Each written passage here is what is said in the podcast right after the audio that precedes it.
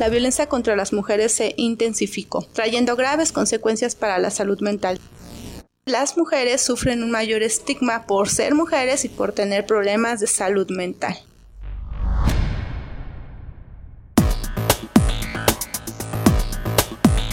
Espacio Mujeres Morena presenta un podcast que busca generar conciencia y reflexión en pro de la igualdad de género y empoderamiento de todas las mujeres. Episodio 14. Políticas públicas para eliminar la violencia obstétrica en México. Segunda parte.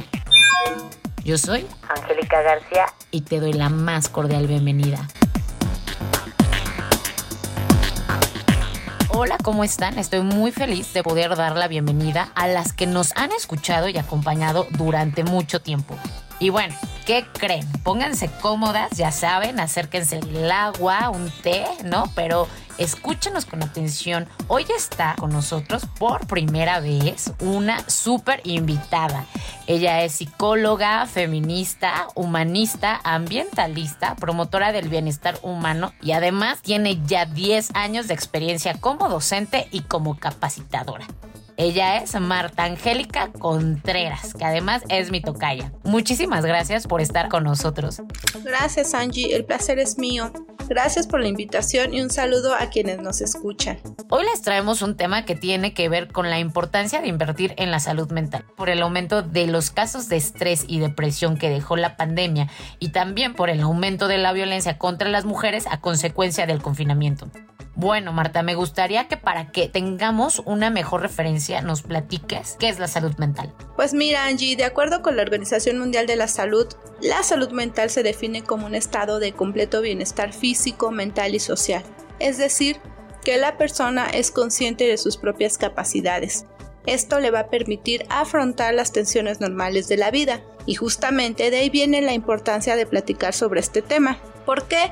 Bueno, este equilibrio psíquico, emocional y social nos permite desarrollar algunas habilidades como la autoestima y la inteligencia emocional, que como bien sabes Angie son herramientas fundamentales para nuestra vida.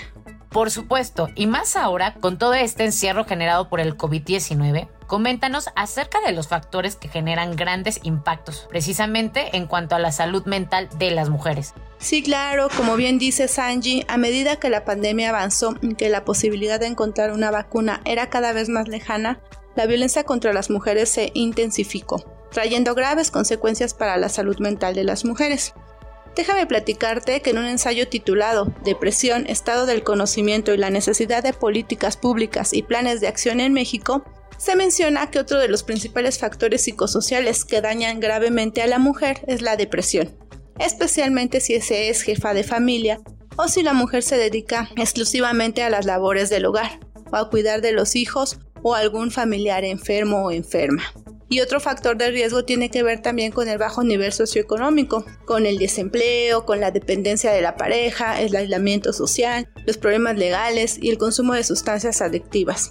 Y esta situación tristemente empeora cuando las mujeres son doblemente estigmatizadas por sufrir algún trastorno mental. Como puedes ver, Angie, y todas las mujeres que nos están escuchando, cada vez es mayor la necesidad de tener apoyo psicosocial y servicios de salud mental. ¿A qué te refieres con estigmatizar? Me refiero a que además de los factores de riesgo que mencionaba hace un momento, está la discriminación y la violencia de género contra las mujeres. Es así que las mujeres sufren un mayor estigma por ser mujeres y por tener problemas de salud mental. ¿Por qué se dan estas situaciones? Quizá porque a las mujeres se les atribuyen las funciones de cuidadoras de la familia, de expresar los afectos, de las labores de cuidados, solo por mencionar algunos. Y en este sentido, debido a los prejuicios construidos en torno a los trastornos mentales, la sociedad las puede considerar débiles, indefensas, incapaces, que son malas madres o que no aptas para realizar sus actividades. La realidad del estigma social afecta a las mujeres cada día, con implicaciones negativas en su calidad de vida, debido a la discriminación y rechazo de quienes les rodean y de la misma sociedad.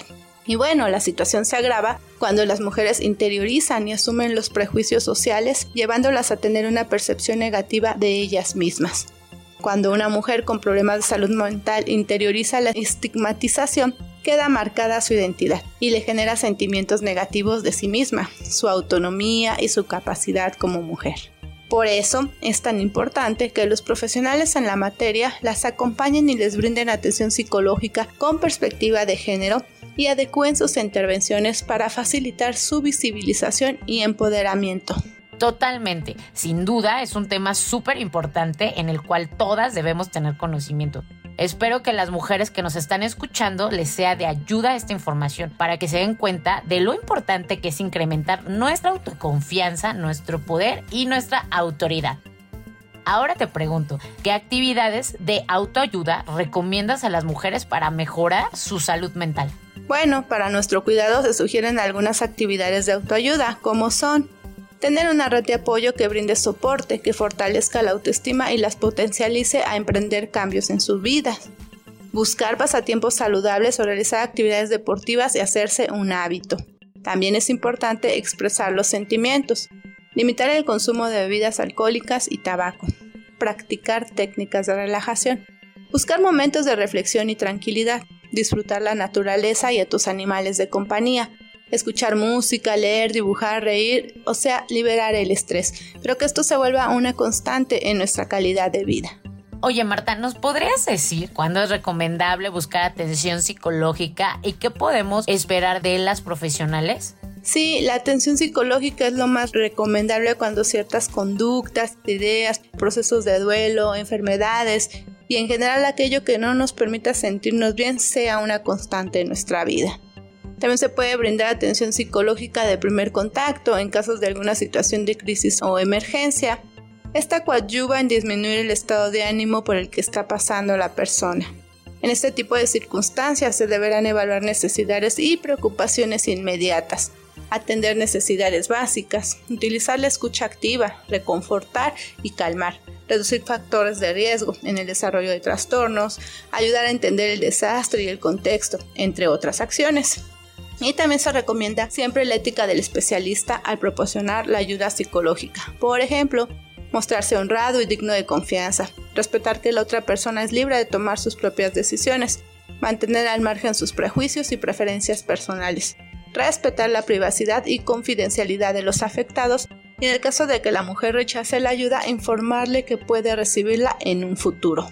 ¿A dónde pueden acudir las mujeres para recibir orientación psicológica y legal? La Secretaría de Gobernación, a través de la Comisión Nacional para Prevenir y Erradicar la Violencia contra las Mujeres, CONAVIN, trabaja en el diseño de programas y políticas públicas de carácter integral que tienen como fin último garantizar y proteger los derechos humanos de las mujeres.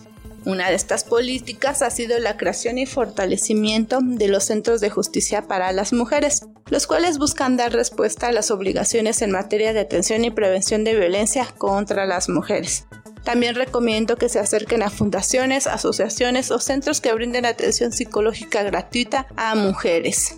Y ya para concluir el programa, coméntanos cómo te gustaría cerrar este tema de salud mental en las mujeres. Pues me gustaría cerrar mi participación diciendo que para impulsar y avanzar hacia la igualdad de oportunidades entre mujeres y hombres, debemos hacer una revisión de la propia práctica y ejercicio de la profesión. La salud mental es esencial en toda la sociedad, en todo el mundo, porque es algo que se ha descuidado, ¿no? A veces nos atendemos las enfermedades fisiológicas, pero no las emocionales, y eso a largo plazo pues puede contribuir a no tener una calidad de vida.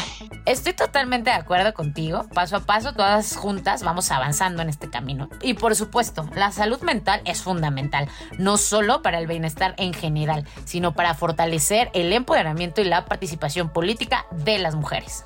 Gracias Marta, creo que sin duda la información que recibimos hoy será de enorme ayuda para muchas mujeres que nos escuchan. Gracias a ti Angie, para mí ha sido increíble contribuir en estos temas y espero que les sea de ayuda a las mujeres que nos escuchan. Esperamos vernos pronto y ha sido un gusto estar con ustedes. Muchísimas gracias. Amigas queridísimas, hemos llegado al final de este programa que estuvo riquísimo. Se despide de ustedes Angélica García. Que tengan un excelente día. Nos estamos encontrando en el próximo programa. Cuídense mucho. Les mando un beso y hasta la próxima. Y acuérdense que si les gustó, compartan.